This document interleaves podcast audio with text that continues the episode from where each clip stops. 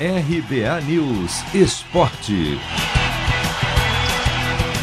Clássicos Rio-São Paulo marcam a 13ª rodada do Brasileirão neste fim de semana. No sábado, o Palmeiras, líder e embalado por uma sequência de oito vitórias, recebe o Fluminense, time que foi um dos destaques do Brasileirão no começo, mas não conseguiu manter uma regularidade e caiu na tabela. A partida começa às sete da noite, no horário de Brasília. Já no domingo, às quatro da tarde, o Maracanã será palco de outro jogaço: Flamengo e São Paulo. De um lado, o rubro-negro soma 100% de aproveitamento desde a chegada de Renato Gaúcho, mas apesar de ter dois jogos a menos, está a 10 pontos atrás do Palmeiras e precisa encurtar essa vantagem. Do outro estará um São Paulo em êxtase depois da bela classificação na Libertadores no meio de semana, mas que agora retorna as atenções para a realidade do brasileiro, que é bem ruim, com o time perto do Z4. De volta ao sábado, 5 da tarde, tem um duelo de desesperados em Porto Alegre. Vice-lanterna e recém-eliminado da Copa Sul-Americana, o Grêmio recebe o América, que está logo acima na tabela, em antepenúltimo, já no domingo. Ainda haverá dois confrontos diretos, mas entre times da parte de cima. 11 da manhã se enfrentam Atlético Mineiro e Bahia, e 4 da tarde tem Fortaleza e Red Bull Bragantino